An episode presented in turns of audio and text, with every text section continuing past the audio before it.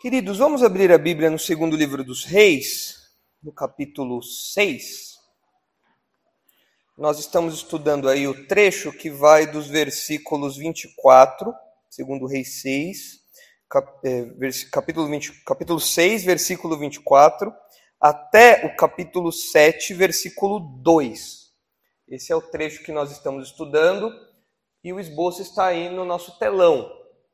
Nossa mensagem central desse trecho todo é que o coração do ímpio permanece endurecido diante das ações de Deus.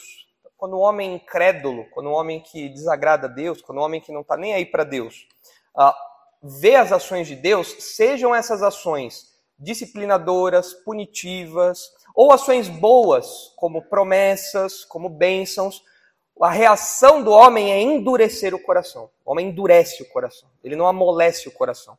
Aquela ideia popular de que ah, se Deus fizer algum tipo de algum tipo de milagre, alguma coisa especial, aquela pessoa vai crer, isso daí é pura concepção popular e é errada, equivocada. A Bíblia mostra que é o contrário. Quanto mais milagres Deus faz em Israel, mais provisão miraculosa, mais livramento militar, coisas surpreendentes, mais quanto mais Deus faz isso, mais o coração do povo se endurece, mais o povo fica obstinado no seu pecado. Então, a nossa mensagem central desse trecho mostra isso. O coração do ímpio permanece endurecido diante das ações de Deus.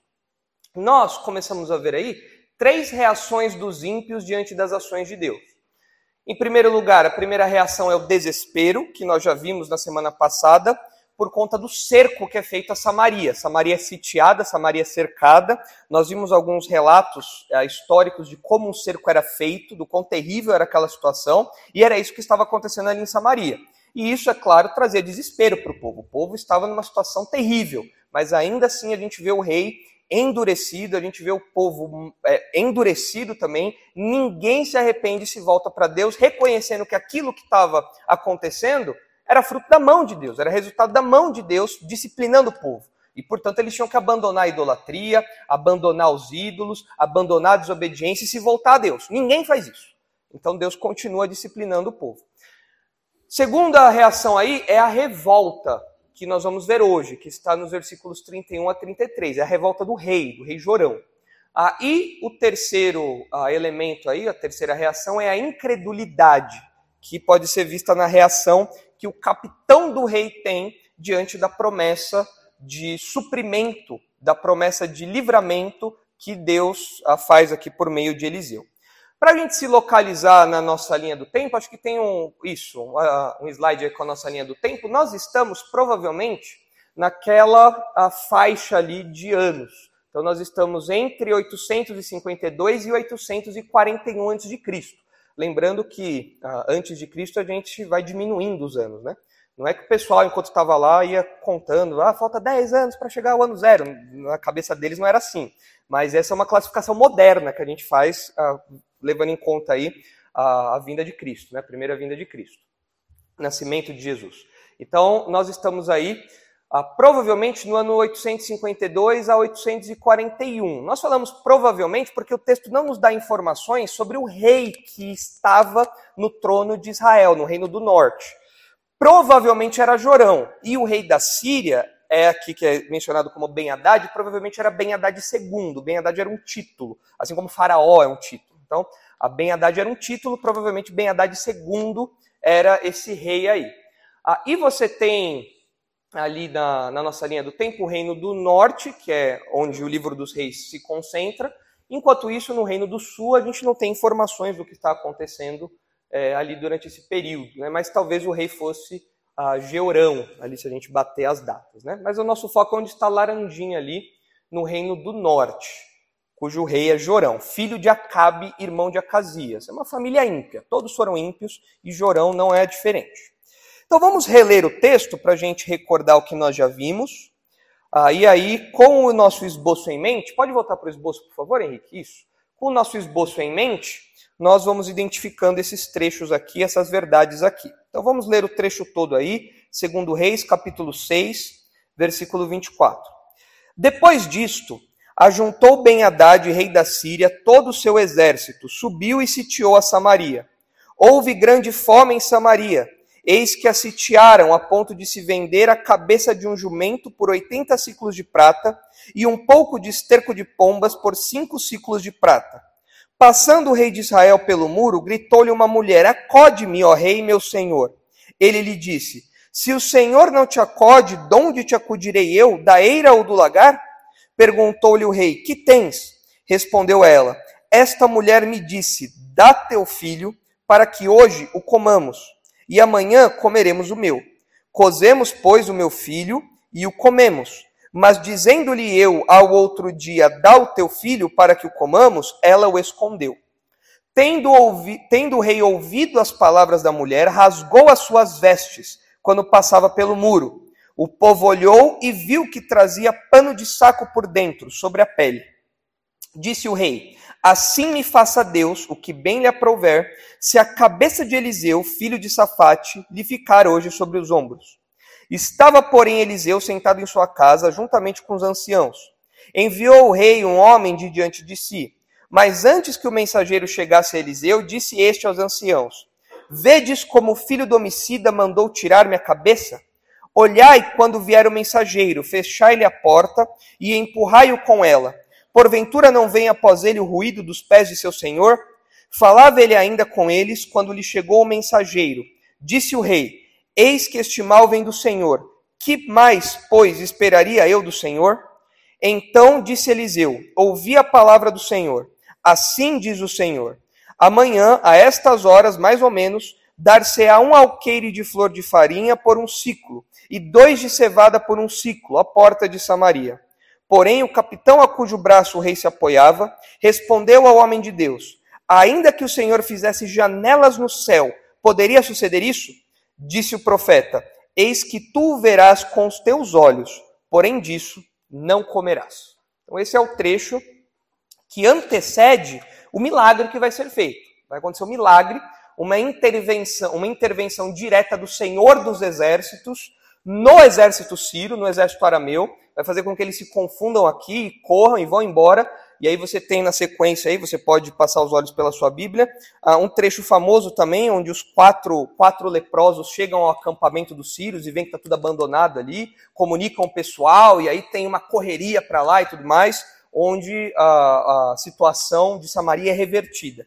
Mas antes desse milagre, nós temos aqui essas reações de incredulidade, de revolta e de desespero. Então nós estamos nesse trecho mais feio agora. Na sequência vem um trecho mais bonito, é o trecho do milagre, é o trecho ali da, da, do cumprimento da promessa que Deus faz. Mas agora o nosso foco é no ímpio, é o coração do ímpio, é como ele reage às ações de Deus. Então vamos uh, ver aí o segundo ponto, porque o primeiro nós já vimos, nós já estudamos como era um cerco, nós já vimos as atrocidades que aconteciam dentro das cidades cercadas e como isso levava o povo ao desespero. E nós vimos no versículo 30, nós terminamos com isso, no versículo 30, nós terminamos o primeiro ponto dizendo que apesar do rei de Israel estar muito aflito, angustiado, triste, usando pano de saco, pelo que está acontecendo na cidade, o rei não está arrependido. E o resto do texto vai deixar isso bem claro para a gente. Então vamos ver agora a revolta. O rei vai ficar revoltadinho. Olha ali o que acontece a partir do versículo 31. Disse o rei: Assim me faça o que Deus, o que bem lhe aprouver, se a cabeça de Eliseu, filho de Safate, lhe ficar hoje sobre os ombros. Essas palavras do rei Jorão, provavelmente o rei Jorão, elas contrastam com um tratamento que ele deu para Eliseu alguns versículos antes, no episódio anterior a esse. Nós não sabemos quanto tempo teve entre um episódio e outro, mas se os irmãos olharem o versículo 21, os irmãos vão ver que esse mesmo rei, provavelmente, quando o exército arameu chegou em Samaria, guiados por Eliseu, ali que estava sobrenaturalmente uh, cegando-os para que eles não soubessem onde eles estavam, e o rei viu o exército ali, na cara do gol ali, falou: Ó, oh, eu vou matar essa galera. Quando Eliseu fez isso, olha como o rei tratou o Eliseu. Versículo 21, capítulo 6, versículo 21. Quando o rei os viu, perguntou a Eliseu: Feri-los-ei, feri-los-ei, meu pai.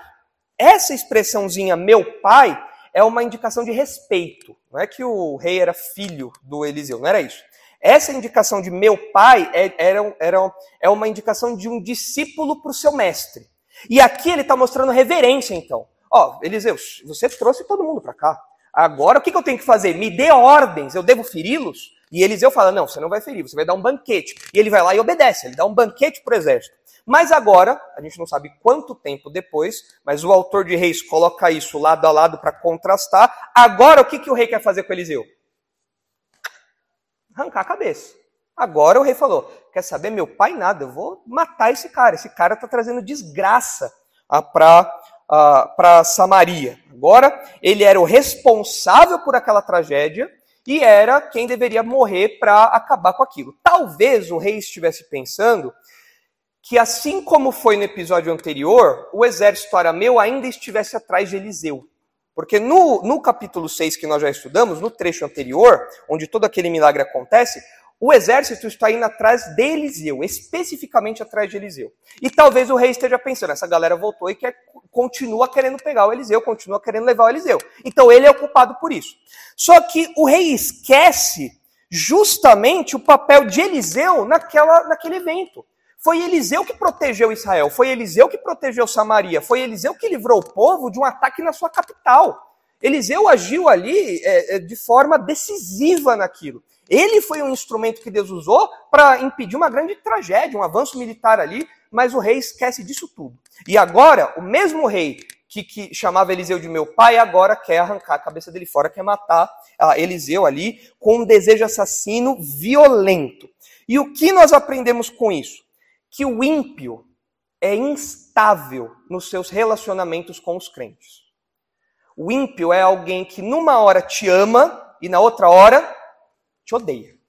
O ímpio é assim.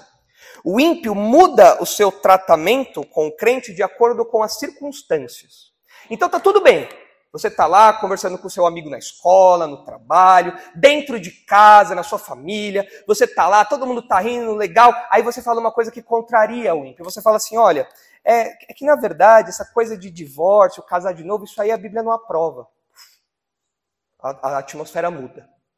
As nuvens chegam, o sol vai embora, a, a, a, os, os, chifrinhos começam a crescer, os dentes começam a aparecer, o incrédulo vira um bicho. Como assim? Isso não pode. Isso daí é a sua opinião. Ah, você é um fundamentalista. Você fica com essas ideias loucas aí. Ó, oh, quer saber de uma coisa? Eu vou embora agora. O incrédulo é assim.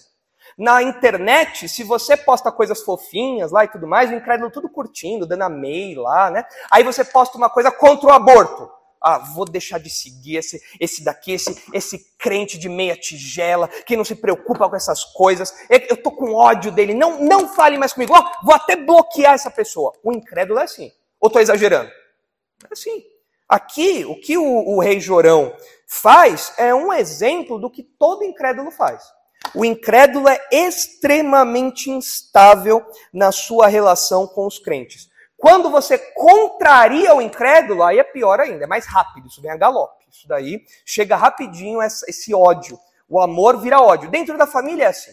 Se você fala alguma coisa, olha, isso aí que você fez está errado, eu não concordo com isso. Fica de bico, nunca mais fala com você, não vai no seu aniversário, não vai no casamento. Se bobear, se bobear aparece no, no seu velório só para falar, olha aí, viu aí, ó, nunca deu ouvidos a ele porque ele não sei o que lá, não sei o que lá, não sei o que lá.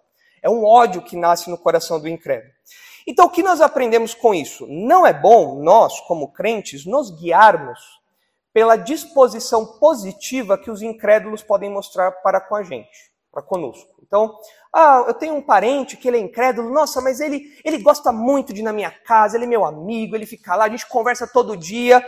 Uma hora isso vai acabar. Se você for crente mesmo e se posicionar, uma hora isso vai acabar.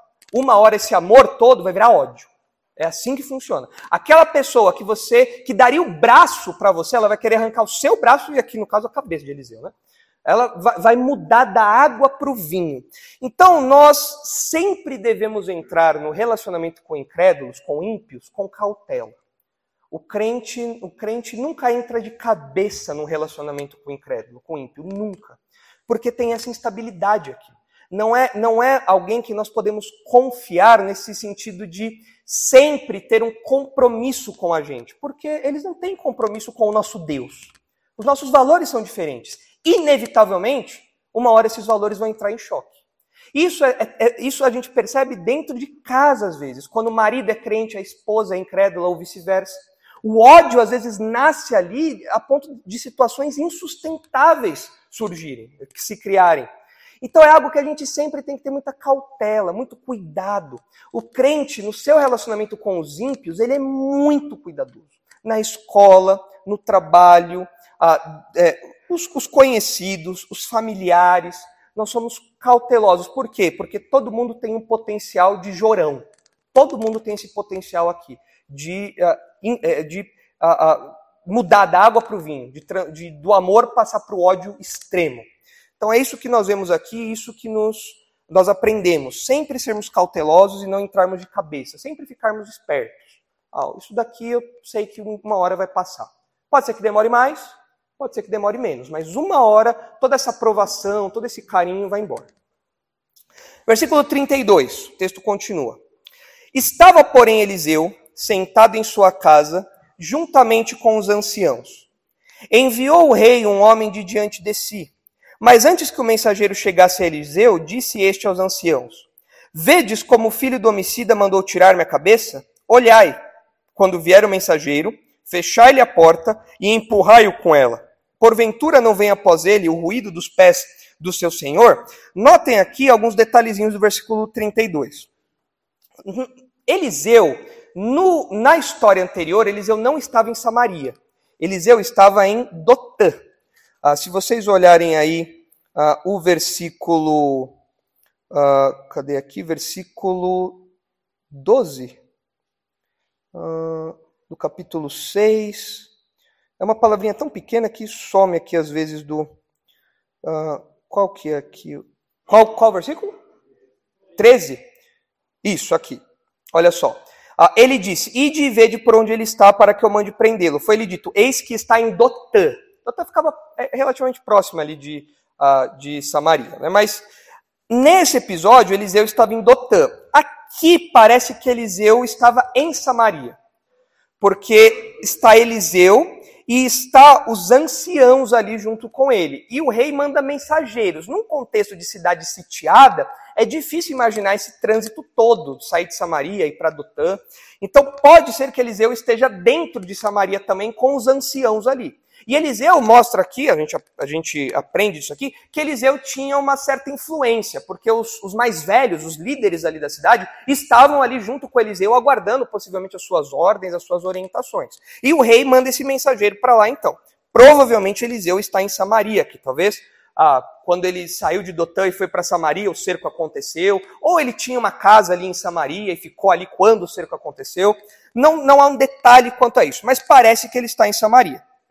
Se ele estiver em Samaria mesmo, a, gente percebe mais uma vez, como já aprendemos outras vezes ao longo desse, dessa jornada no livro dos reis, nós aprendemos aqui mais uma vez que o crente sofre as consequências de morar no meio de um povo incrédulo, de um povo ímpio. O ah, que, que Eliseu fez para merecer ficar sitiado? Nada. Eliseu era um homem temente a Deus. Eliseu era um homem, um servo de Deus. Mas ele estava preso junto com os incrédulos lá. Ele estava preso junto com os ímpios. Ele estava sofrendo os efeitos da inflação junto com os ímpios. Ele estava lá tendo que com comprar uma cabeça de jumento por um preço exorbitante. Ele estava lá, no meio do povo. Se ele estava em Samaria, nós aprendemos isso. Que ele está sofrendo junto com o povo, mesmo ele não sendo culpado por aquilo. Se isso era castigo de Deus, como nós já vimos, pela infidelidade à aliança, o Eliseu está pagando uma conta que não é dele. Mas isso é um reflexo de uma compreensão muito clara no Antigo Testamento. Se você está no meio de um povo pecador, você sofre as consequências disso também. Não tem jeito. Quando nós olhamos os profetas falando, Senhor, perdoa, per, me perdoa porque eu vivo no meio de um povo de lábios impuros. Senhor, perdoa a nossa cidade, perdoa o nosso povo e me, e, e me perdoe também, eu estou no meio desse povo. Então o crente sofre por tabela essas coisas. E a gente olha para a nossa realidade e percebe isso também. Nós não estamos sitiados como Eliseu estava aqui, mas nós sofremos as consequências da imoralidade, nós sofremos as consequências da violência, nós sofremos as consequências ah, da, da, da promiscuidade ao nosso redor. Isso tudo nos afeta. Isso tudo chega diretamente a nós, mesmo nós, sendo pessoas que não têm nada a ver com isso. Mas nós saímos na rua com medo de ser assaltado, de ser roubado, de acontecer alguma coisa mais séria. Nós, ah, nós ah, sofremos sanções muitas vezes por coisa, coisas que os outros fazem, nós pagamos um pato dos outros, nós temos que pagar multas, impostos mais altos por conta de coisa que os outros fazem de errado. É, é, é, a história do povo de Deus. O povo de Deus, o remanescente, os servos de Deus, os crentes, que ficam no meio de uma geração incrédula, de um povo mau, ah, sofre as consequências ah, do pecado ao redor. Não tem para onde fugir, não tem jeito. Aí nós olhamos para o nosso Brasil, para o nosso país, e nós vemos isso aqui. A gente está ali no meio, ah, sofrendo, pagando pato por coisa que os outros fazem. Outro detalhezinho que chama nossa atenção no versículo 32 é que parece que é, Deus revelou para Eliseu o que estava prestes a acontecer. De modo que Eliseu falou: Olha, tá vindo o cara ali, fecha essa porta, porque eu não quero papo com ele, fecha isso. Depois dele o rei vai vir, então ah, vai vir uma ordem real, vai vir um comando real aí, e eu não quero papo com esse cara, então fecha. Mas não dá tempo, né? O, o cara chega e aí ele fala: olha, uh, o rei dá, dá a seguinte, uh, uh, o seguinte recado para você, né? Mas essa, essa expressãozinha que Eliseu usa, o filho do homicida, é uma referência a quem? Quem é o homicida aqui? Jorão era filho de quem? Eu falei, falei agora há pouco aqui na nossa recapitulação da nossa linha do tempo. Quem era o pai de Jorão? Acabe. E Acabe era um homicida? Quem, quem Acabe mandou matar? Ele mandou, ele e Jezabel mandaram matar Elias, mas tem outro camarada que é, ele, é, Acabe foi, esteve diretamente envolvido na morte. Acabe, Jezabel, né, esteve diretamente envolvido na morte. O, o, o Nabote, ah, foi a história da vinha lá. Então, era uma família de assassinos. Mas aqui, a gente percebe que o autor de Reis quer fazer uma referência à postura de Acabe lá em 1 Reis 18. Olha só, 1 Reis 18, 17.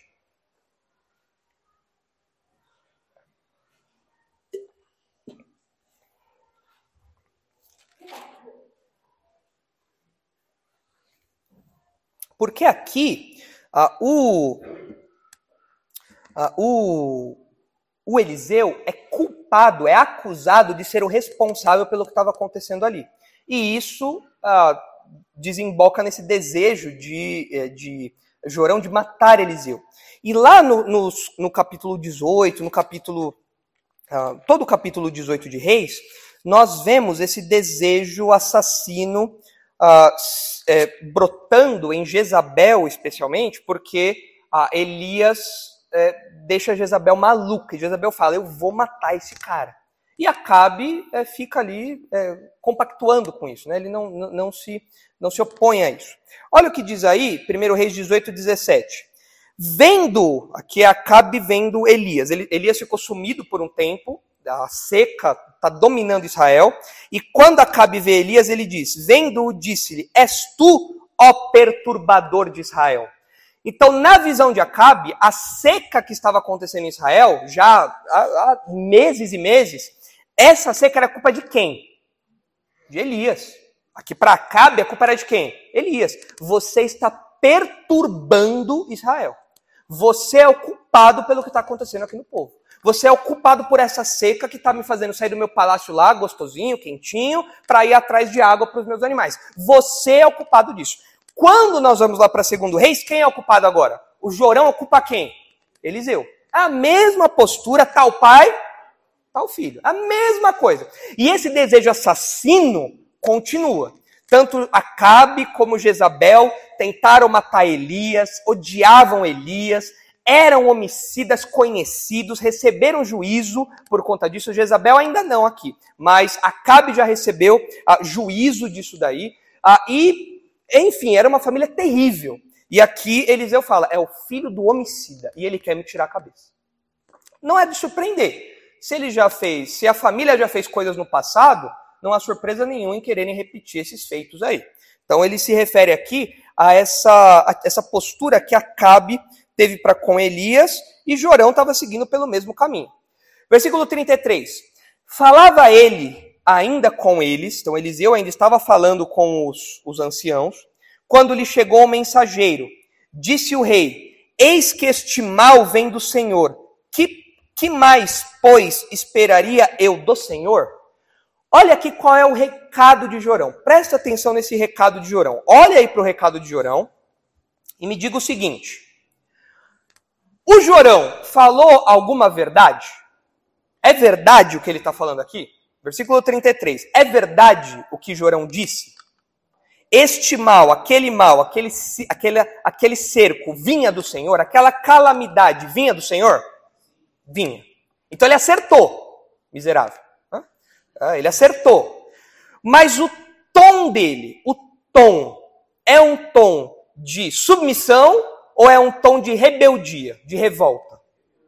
Revolta. Porque ele fala, isso vem do Senhor. que mais eu vou esperar dele? Ele, tá, ele, ele está incomodado. Ele está bravo com Deus. Ó, isso daí é a mão do Senhor. Você não é o profeta, então vou resolver esse problema agora. Você não é o representante de Deus aqui, você não é representante de Javé aqui, então a gente vai resolver esse problema agora, porque eu não posso esperar mais nada do Senhor. Ó a tragédia que Deus mandou. Então é curioso a gente observar que há um tom de desprezo no que é, Jorão fala aqui, mas mesmo com esse tom de desprezo ele fala uma verdade aquela calamidade veio realmente da mão do Senhor. E isso talvez nos surpreenda. Você fala assim, nossa, mas Deus realmente enviou aquilo? Deus realmente mandou esse mal? A palavra que aparece aqui fala de mal, mas mal no sentido de calamidade, de tragédia. Realmente foi Deus que enviou isso. Olha alguns textos que falam, falam sobre isso. Primeiro texto, Jó 2. Jó sabe o que é calamidade. Se tem alguém que sabe o que é calamidade, esse alguém é Jó. Jó 2,10. Olha só. A esposa dele, né, fala: amaldiçoa a Deus e morre. Você vê uma esposa muito presente na vida do marido, a esposa de Jó muito, compre muito compreensiva, né? Uma excelente esposa, né? A esposa de Jó. Né? Essa esposa de Jó aqui, meu Deus, Senhor. Ah, mas olha o que diz aí, olha a resposta de Jó, versículo 10, Jó 2,10. Mas ele lhe respondeu: Falas como qualquer doida. Temos recebido o bem de Deus e não receberíamos também o mal? Jó está atribuindo essa calamidade a quem? A Deus. Olha, Deus dá o bem, Deus dá o favor, aquilo que é bom, aquilo que nos alegra, mas dele também vem o mal. Dele também vem a tragédia. A morte dos meus filhos, as minhas riquezas que se foram, isso tem uma origem. E essa origem é Deus. Deus é, é quem fez isso, é a fonte disso. E o texto termina com uma avaliação do que Jó acabou de falar. Em tudo isto, não pecou Jó com seus lábios. Ele compreendeu isso aqui. Olha Isaías 45. Esse, esse, esse trecho, esse texto é mais claro ainda. Isaías 45, 7.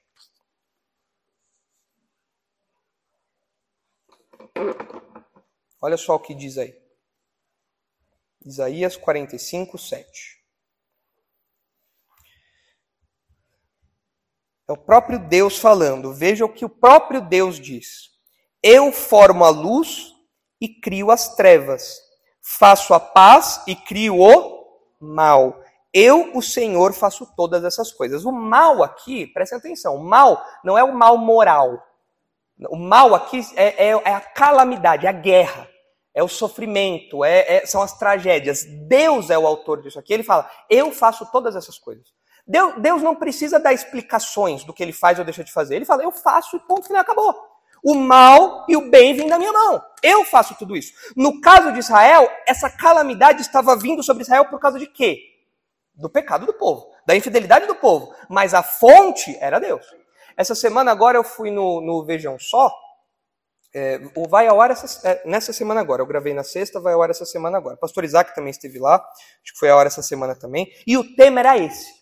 O tema era ah, se todas as tragédias do povo judeu é, vieram da mão de Deus. Esse era o tema. Se Deus era a fonte das tragédias, de todas as tragédias do povo judeu. Se Deus decretou todas as tragédias do povo judeu. Quando você olha para um texto como esse, qual é a sua resposta?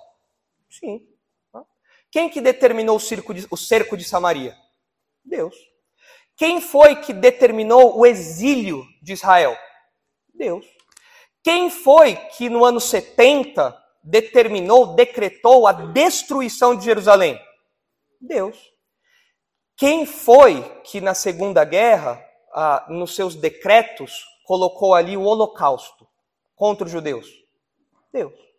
Isso não torna Deus o responsável moral por aquilo que acontece. Deus não se torna pecador por isso. Deus não se torna injusto por isso. Mas os decretos de Deus envolvem essas tragédias, envolvem essas calamidades. Não tem para onde correr. O texto bíblico fala isso. O texto bíblico diz isso. Nós não entendemos os propósitos de Deus. Aqui a gente tem uma noção, nesse trecho que a gente está estudando, a gente tem uma noção. Por que, que Deus mandou essa calamidade? Para disciplinar o povo. Falar, aprendam, acorda, vocês estão vacilando. Eu estou mandando a vara e vocês não estão acordando. Voltem-se para mim. Eu falei que eu ia fazer isso e eu estou fazendo. E vocês não estão arrependidos. Agora, nem toda tragédia, nem toda calamidade nós conseguimos detectar o caminho que Deus está tomando, ou os propósitos de Deus. Nem sempre nós conseguimos. Deus não revelou isso para nós. Agora, o que nós sabemos, os decretos de Deus envolvem tudo, inclusive as tragédias e as calamidades. Então aqui o Jorão acertou. É isso mesmo. Essa calamidade vinha de Deus. Só que qual, foi a, qual era a postura que ele deveria adotar diante disso? Peraí, se isso veio do Senhor, e ele realmente está cumprindo aquilo que ele disse que faria diante da nossa infidelidade, vamos nos arrepender agora. Gente, pano de saco em todo mundo. Vamos nos voltar a Deus. Joga esses, esses postes de Baal fora. A gente tem que correr agora. É uma corrida contra o tempo. Vamos todo mundo se arrepender. Mas não, o que, que ele faz? Olha, do Senhor eu não espero nada diferente. Ele se rebela, ele se revolta contra ah, os soberanos propósitos, as ações de Deus aí. E na verdade o que a gente vê aqui é que o ímpio reage assim. Uh, o ímpio, diante de situações difíceis, diante de tragédias, de calamidades que o próprio Deus envia, o ímpio não, a ficha não cai. O ímpio não responde com arrependimento. O ímpio não responde naturalmente com sujeição, com obediência a Deus. Ele continua, mesmo tendo as respostas certas, como Jorão. Mesmo tendo as respostas certas, o ímpio reage com rebeldia e obstinação. Ele fica indignado. Ele, ele não aceita as coisas. Fala, não, eu não vou obedecer a esse Deus, eu não quero. Mas foi Deus que mandou isso? Não me interessa. Foi Deus que te mandou essa doença? Não me, não me interessa, eu odeio a Deus. Mas volte-se para Deus agora. Essa doença significa que o seu tempo está se abreviando. Volte-se para Deus agora, se arrependa. Eu odeio a Deus. Eu sei que foi Ele que me enviou isso, mas eu odeio Deus por causa disso. O ímpio reage assim. O ímpio sempre reage com essa revolta. É por isso que é, é, essa, essa reação natural do ímpio tem que ser quebrada pela ação do Espírito Santo. Se o Espírito Santo não quebra o coração do ímpio, ele nunca vai ter uma reação diferente. Ele nunca vai ter uma reação favorável. Ele nunca vai ver aquilo como um, uma oportunidade de arrependimento e ele, e ele venha se arrepender. Ele nunca vê desse jeito. É por isso que nós cremos que só Deus pode fazer isso. Só Deus pode entrar ali, quebrar aquele coração e mudar aquela, aquele, aquela reação. Caso contrário, o ímpio reage desse jeito. E Jorão é um, um ícone disso. Jorão mostra que é assim mesmo que o ímpio reage. Eu não sei vocês, eu não gosto de Jorão, não. Eu não gosto de Jorão. não gosto de Jorão. Já não gostava de Acabe. Aí agora o filho dele também entra para minha listinha dos reis que eu não gosto. Ah, na verdade, o que o texto quer fazer é mostrar para a gente mesmo que ele era alguém reprovável. Era alguém que merecia o juízo e a disciplina de Deus. Então nós terminamos aí esse segundo ponto, a revolta. Isso confirma a nossa mensagem central, que o coração do ímpio permanece endurecido diante das ações de Deus. Nós já vimos o desespero, nós já vimos a revolta. Agora, no ponto 3, a ação de Deus muda. Você pode falar assim, não, mas no primeiro e no segundo ponto, o pessoal ficou desesperado, ficou revoltado porque Deus estava fazendo uma coisa, uma coisa, uma tragédia. Deus estava trazendo uma calamidade. Era o juízo, a disciplina. Ninguém fica feliz com a disciplina. Então, a gente até entende essa revolta, tal. Só que agora, na terceira reação, é uma promessa de livramento. E como que, como que eles vão reagir com incredulidade? Ou seja, quer a, quer a ação de Deus seja positiva ou negativa, a reação do ímpio é sempre contrária. Você tem um personagem da turma da Mônica, né? Que é o, é o do contra, né?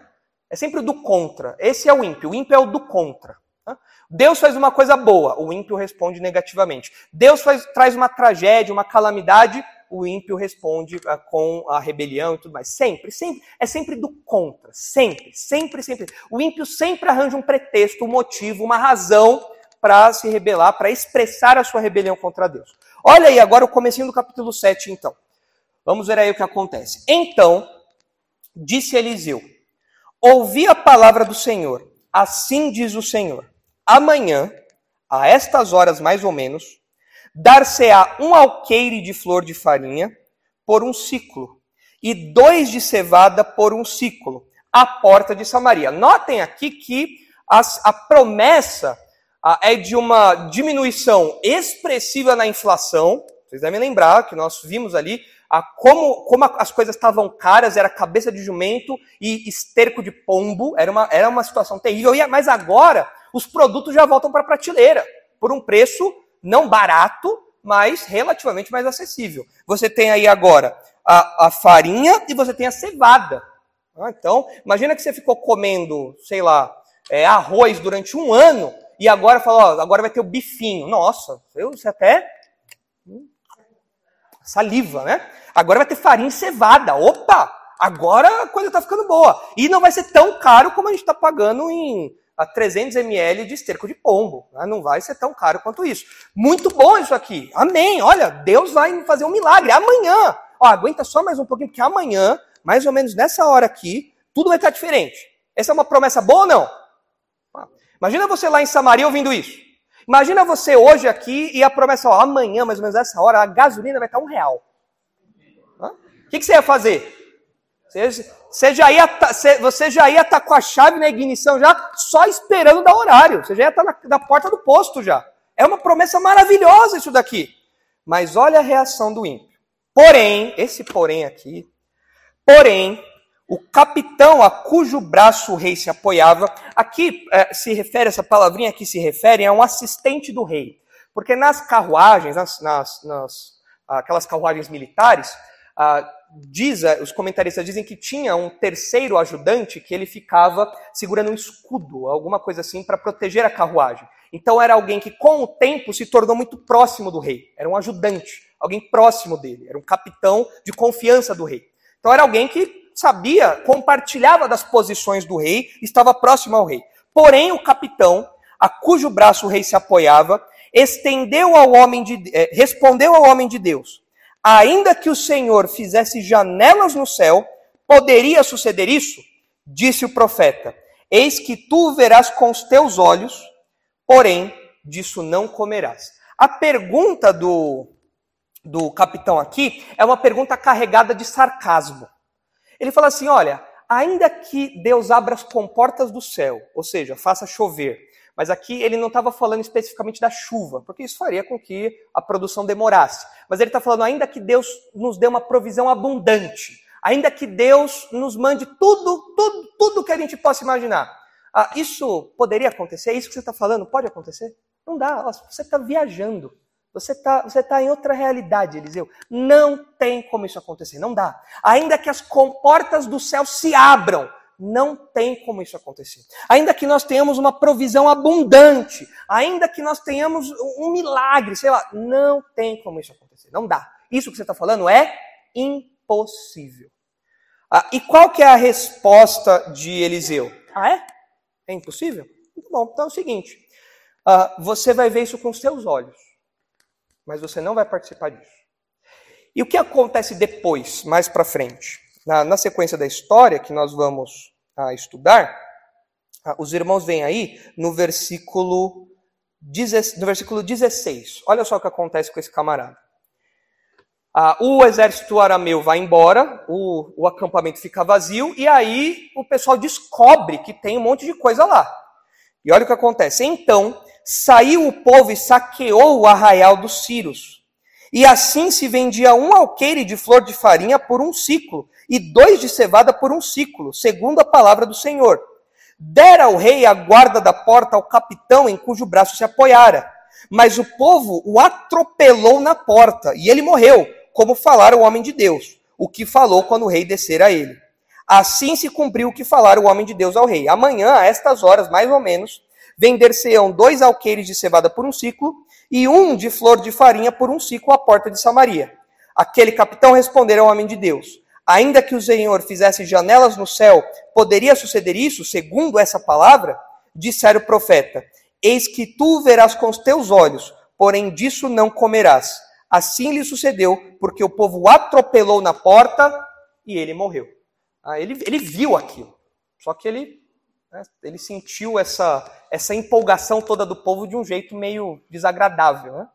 Mas é, é, é, interessante a gente perceber alguns detalhezinhos que parece que o autor de Reis quer mostrar para a gente.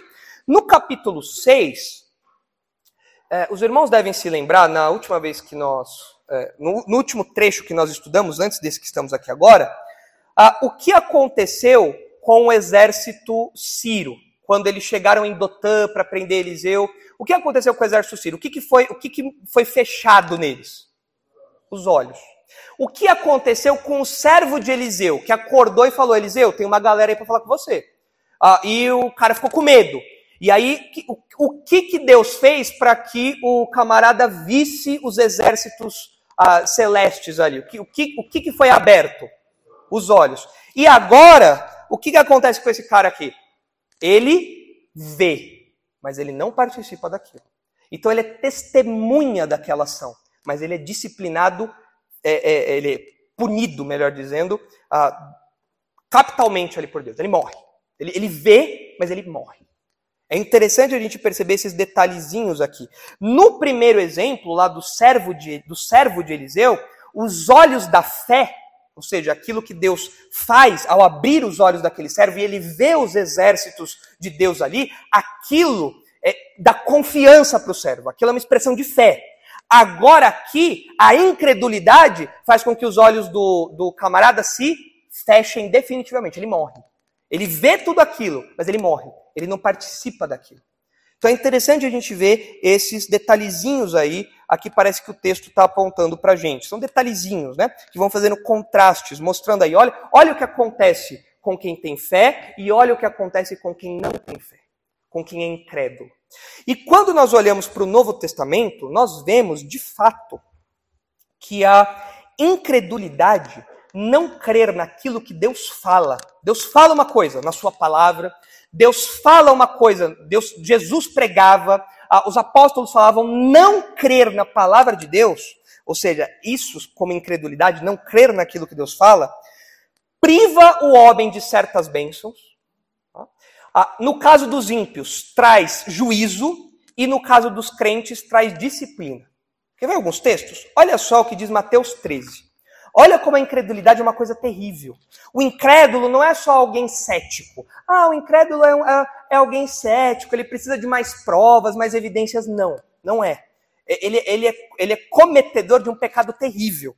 Olha aqui como a, a incredulidade é respondida. Mateus 13, 53. Olha só.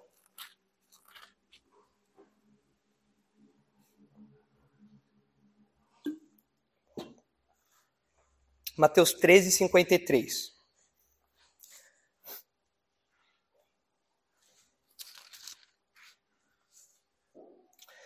Tendo Jesus proferido estas parábolas, retirou-se dali. E chegando à sua terra, qual terra? Qual era a terra de Jesus? Nazaré. Ah, e chegando à sua terra, ensinava-os na sinagoga, de tal sorte que se maravilhavam e diziam: de onde lhe vem esta sabedoria e estes poderes miraculosos? Não é este o filho do carpinteiro? Não se chama sua mãe Maria e seus irmãos Tiago, José, Simão e Judas? O pessoal está falando aqui, quem, quem que é esse daí agora? A gente conhece a família dele, crescia aqui, ó, o Tiago aqui, aprontava um monte na sinagoga aqui, vivia aprontando aqui o negócio. A gente conhece a Maria, conheceu o José, carpinteiro, e agora ele está aí falando desse jeito, fazendo milagres. O que, que é isso? Ah, não vivem entre nós todas as suas irmãs? De onde lhe vem, pois, tudo isto? E escandalizavam-se nele. Jesus, porém, lhes disse: Não há profeta sem honra, senão na sua terra e na sua casa. Ou seja, o profeta ele é aceita em todo lugar, menos em casa. Aqui no Brasil a gente tem um. A gente tem alguns ditados parecidos com isso, né? É, como que é aquele? É, Santo de casa não faz milagre. É uma releitura brasileira aí disso daqui, né? O profeta não tem honra na própria terra. Santo de casa não faz milagre. É isso daí. É, ó, aqui ninguém me respeita, porque eu sou daqui, ninguém me respeita. Ah, mas olha o versículo 58, olha, olha a conclusão. E não fez ali muitos milagres por causa da incredulidade deles. Jesus, Jesus ah, tinha poder para fazer milagres em Nazaré? Nazaré precisava de milagres? Ou Nazaré era uma cidade rica, bem abastada? Como que era Nazaré? É pobre, é Guarulhos, sei lá, é Zona Leste, é... Ah, não, não fala de Guarulhos não, né? É, o pessoal ficou ofendido com falar de Guarulhos, né? Ah, não gostou, Heron, de falar de Guarulhos aí? Mas é verdade, né? Nazaré, ó, Jesus veio de Nazaré, ué, era Guarulhos da época, é motivo de honra, né? Mas ah, tá lá, é, você anda lá, tinha lá Timóteo Penteado, tinha os Pimentas lá de Nazaré, tá lá, tem jeito. Era uma cidade que tinha gente muito humilde, era, era periferia da Palestina. Ali a região da Galileia era, era, era periferia. Tinha milagre para ser feito ali. Mas a, a resposta de Jesus aqui é o seguinte: olha, vocês não creem em mim. E por não crerem em mim, então não realizarei muitos milagres aqui. Então, o ministério de Jesus em Nazaré teve poucos milagres por causa da incredulidade do povo. O coração duro do povo. O povo olhava para Jesus pregando, falando que o reino de Deus tinha chegado, que eles deveriam se arrepender. Viam Jesus pegando os rolos na sinagoga e lendo, lendo, lendo e ensinando. E o povo falava: Nossa, como ele está falando bonito, mas eu não vou acreditar nele, não. A incredulidade, o coração duro, não cria em Jesus. E por conta disso, aquela região foi privada dos milagres do Filho de Deus durante o seu ministério terreno. É terrível isso aqui. Outro texto, agora falando para os discípulos. Olha só, Marcos 16.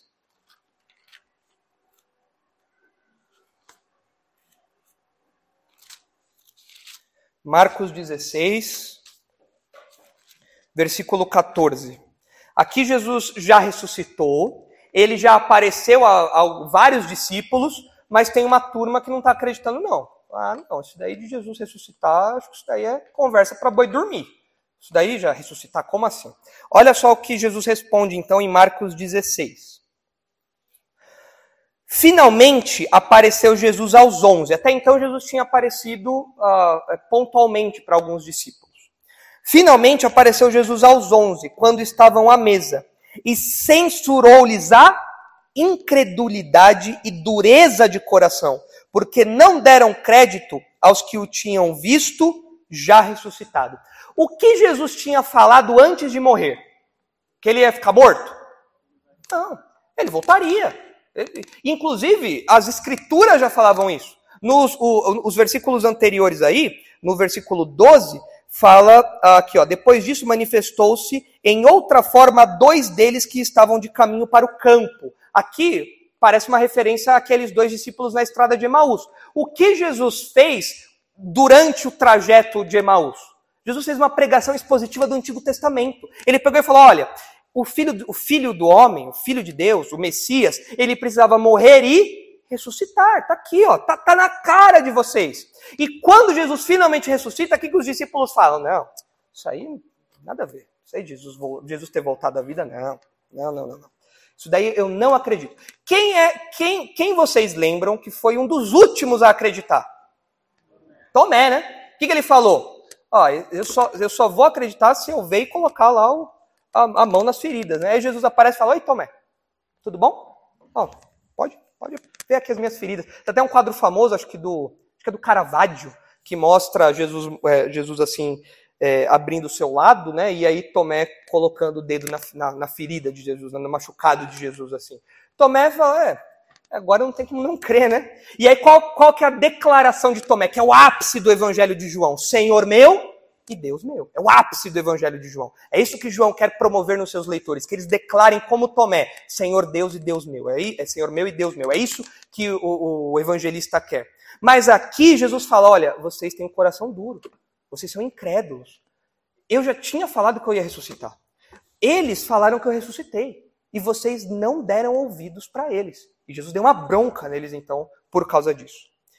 Um outro texto agora que mostra o perigo da incredulidade também, Hebreus 3. Olha só o que diz aí, Hebreus 3. Aqui fazendo uma referência ao povo de Israel quando eles estavam no deserto. Deus tinha prometido a terra, falou: vocês vão entrar lá na terra, terra gostosa, toda a infraestrutura ali já está pronta, tudo legal, vocês vão só aproveitar. Essa é a terra prometida, vai lá. Mas o povo não se curvou a Deus, né? O, o, povo se rebelou contra Deus. E o autor de Hebreus fala dessa incredulidade. Olha aí Hebreus 3, versículo 7. Assim, pois, como diz o Espírito Santo, hoje, se ouvirdes a sua voz, não endureçais o vosso coração, como foi na provocação, no dia da tentação no deserto, onde vossos pais me tentaram, pondo-me à prova, e viram as minhas obras por quarenta anos. Por isso me indignei contra esta geração e disse: Estes sempre erram no coração. Eles também não conheceram os meus caminhos. Assim jurei na minha ira: não entrarão no meu descanso. Aqui o episódio que ele está mencionando é aquele episódio da, da, a, da ausência de água lá. Aqui Deus, Deus promete sustentar e tal, mas o povo começa. O povo de Israel reclamar é, é pleonasmo, né? O povo de Israel reclamar e eles começam, eles, eles tentam a Deus. Eles começam a provocar a Deus. Eles, eles, a gente vê ao longo da narrativa, era melhor a gente ter voltado para Israel, ficado lá no Egito, comido as cebolas de lá, que saudade de lá. A gente veio aqui para morrer no deserto, Deus nos abandonou. O povo de Israel, meus irmãos, era terrível. E aí, num desses episódios, Deus fica irado e fala: Quer saber? Vocês não vão entrar em terra nenhuma. Vocês vão ficar 40 anos agora no deserto só para vocês aprenderem. Então, todo mundo morrer. Só a próxima geração que vai entrar. Versículo 12: Tende cuidado, irmãos jamais aconteça haver em qualquer de vós perverso coração de incredulidade, um coração mau e incrédulo, que não crê, que não ouve a palavra de Deus, que não se sujeita a ela. Jamais aconteça de haver em qualquer de vós perverso coração de incredulidade que vos afaste do Deus vivo. Pelo contrário, exortai-vos mutualmente cada dia durante o tempo que se chama hoje a fim de que nenhum de vós seja endurecido pelo engano do pecado. Porque nos temos tornados participantes de Cristo, se de fato guardamos firme, até ao fim, a confiança que desde o princípio tivemos. Enquanto se diz, hoje, se ouvirdes a sua voz, não endureçais o vosso coração, como foi na provocação, ora, quais os que tendo ouvido se rebelaram? Não foram de fato todos que saíram do Egito por intermédio de Moisés? E contra quem se indignou por 40 anos? Não foi contra os que pecaram, cujos cadáveres caíram no deserto? E contra quem jurou que não entrariam no seu descanso, senão contra os que foram desobedientes? Vemos, pois, que não puderam entrar por causa da incredulidade. Então, o que a incredulidade fez com o povo de Israel? Fez com que eles caminhassem 40 anos no deserto. Deus sustentou ali durante esse tempo, Deus, Deus ah, fez com que eles tivessem mantimento, mas eles não desfrutaram da terra prometida. Por quê? Porque eles tiveram um coração duro, um coração incrédulo. Eles não se sujeitaram às orientações de Deus. Eles não se sujeitaram à palavra de Deus. O grande pecado que é tratado em Hebreus, os irmãos já estão craques nisso, com o pastor Marco. Já há anos aí aprendendo Hebreus, a gente já sabe isso na ponta da língua. Qual que é o grande pecado que o autor de Hebreus quer alertar os crentes? O pecado da apostasia. É a pessoa que está ali dentro da igreja, mas ela se volta, ela sai da igreja, ela volta para o judaísmo, ela chuta tudo. É um tipo de incrédulo específico. Essa pessoa nunca foi crente. É um tipo de incrédulo específico ali. E aí o autor de Hebreus fala: olha, todo mundo que está aqui, presta atenção. Que não haja entre vós gente assim. Se você está hoje aqui, você ainda não é crente, seu coração é duro, você ouve domingo após domingo as pregações aqui, você ouve sábado após sábado no Darache, reunião das belas após reunião das belas, remar após remar, você ouve sempre, de quarta-feira, de sábado, domingo, no YouTube, em todo lugar. Você ouve o tempo todo a pregação, mas o seu coração se endurece, você não se submete à palavra, o que, que vai acontecer? Juízo. Não espere entrar no descanso de Deus.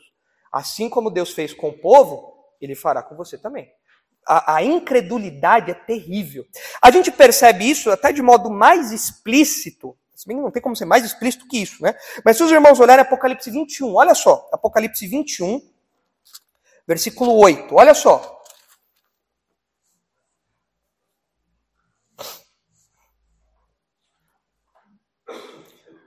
Olha turma da incredulidade, a gangue da incredulidade. A incredulidade anda com quem? Olha só. Quanto, porém, Apocalipse 21, 8. Quanto, porém, aos covardes, aos incrédulos, aos abomináveis, aos assassinos, aos impuros, aos feiticeiros, aos idólatras e, e a todos os mentirosos, a parte que lhes cabe será no lago que arde com fogo e enxofre, a saber, a segunda morte. Qual é o destino final daqueles que endurecem o seu coração para o Evangelho e não ouvem a palavra de Deus? Qual é esse destino? O lago de fogo. pela eternidade. Agora você fala, mas pastor, o, o, o que, que o incrédulo não crê? Por que, que a incredulidade é uma coisa tão terrível? Por que, que a incredulidade é uma coisa tão, é, tão é, é, punida na Bíblia? Por quê? Por que, que não ouvir a Deus, não ouvir a palavra de Deus é algo tão terrível? Quem nos responde isso é João. Olha só 1 João 5. Volte aí um pouquinho as páginas da sua Bíblia. Você chega pra, uh, em 1 João. 1 João 5, versículo 10. Olha só.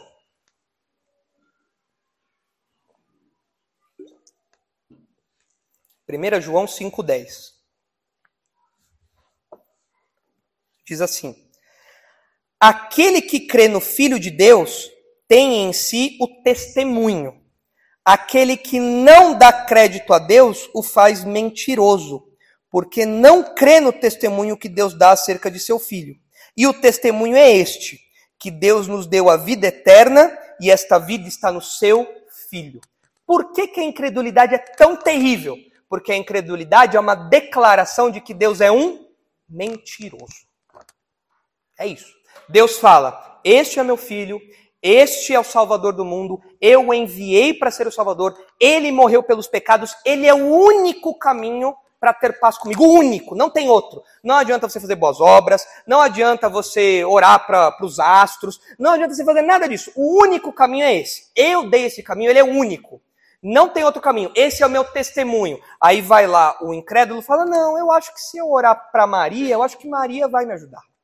Eu acho que se eu fizer boas ações, eu acho que, que eu vou conseguir chegar no céu.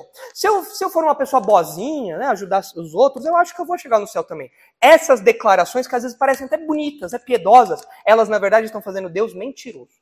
Porque Deus falou: não tem outro caminho. Esse é o testemunho. Aquele, Deus nos deu a vida eterna e esta vida está em seu filho. Aquele que tem o filho tem a vida. Aquele que não tem o filho de Deus não tem a vida. Por isso que o destino do incrédulo é o lago de fogo. Por isso. Se você olha para o evangelho e fala, ah, isso daí eu acho que é mais uma opção, né? tem tantos caminhos para Deus, isso daí, você está fazendo Deus mentiroso. E se você, é, isso do incrédulo, né? agora se você é crente, mas você não ouve a palavra de Deus, você está imitando o incrédulo. Se você está aqui domingo após domingo e a gente fala, olha, irmãos, não pode ter picuinha entre os crentes, não pode ter briga, irmãos, nós temos que viver em paz. Irmãos, a palavra de Deus que a gente tem que se perdoar. Irmãos, olha, olha o palavreado. Irmãos, olha isso, irmão, olha, irmão, olha aquilo. O seu coração se endurece, mesmo você sendo crente. Não é que você vai perder a sua salvação, mas você está imitando um incrédulo. Você está endurecendo o seu coração. E Deus não vai te punir eternamente, porque você já é salvo. Mas a incredulidade, no caso do crente, traz o quê? Disciplina. Se Deus fala uma, fala duas, fala três e você não ouve, não fique desesperado depois quando a disciplina vier. Porque você foi avisado. Então, nós, como crentes, agora focando nos crentes, nós não podemos é, é, nos tornar insensíveis à palavra de Deus. Porque se eu me torno insensível, eu estou imitando um incrédulo. Eu estou cultivando um tipo de incredulidade dentro de mim. Eu não estou ouvindo o que Deus fala. Eu não estou, eu não estou botando fé que Ele vai disciplinar. Ah, ele falou que ele vai disciplinar, mas ele não vai, não. Cão que muito ladra não morde. Isso aí não vai acontecer comigo, não. Cuidado. A disciplina vem de um modo terrível. Ah, então, se esse é o seu caso, se você tem algum pecado aí que você está nutrindo, né, deixe isso de lado agora. Ouça o que Deus está falando. Não nutra um coração incrédulo e rebelde. Porque o que a gente vê ao longo da história bíblica, é que no caso dos crentes, isso traz a disciplina de Deus. Isso traz a disciplina de Deus. O próprio livro de Hebreus fala isso. Se falando dos crentes, que Deus disciplina os filhos a quem ama. É, essa é a realidade. Essa é a verdade. Mas falando do ímpio, a gente percebe isso daí. Nosso trecho, nosso texto, esse trecho mostra isso. Que o coração do ímpio permanece endurecido diante das ações de Deus. Não dá. Quer Deus faça uma promessa, quer Deus traga juízo, o coração do ímpio fica duro. Se esse é o seu caso, Deus tem que quebrar o seu coração. É o único jeito de você mudar essa reação. Então nós vimos isso aí, três reações dos ímpios diante das ações de Deus: o desespero, a revolta e a incredulidade. Essas são as reações do ímpio. E na próxima ocasião, a gente entra no próximo trecho, onde essa promessa se concretiza, onde esse livramento todo ele acontece. E aí a gente vê ali os leprosos, vê aquela, aquela, aquele tumulto todo, isso a gente vê na próxima, na próxima ocasião.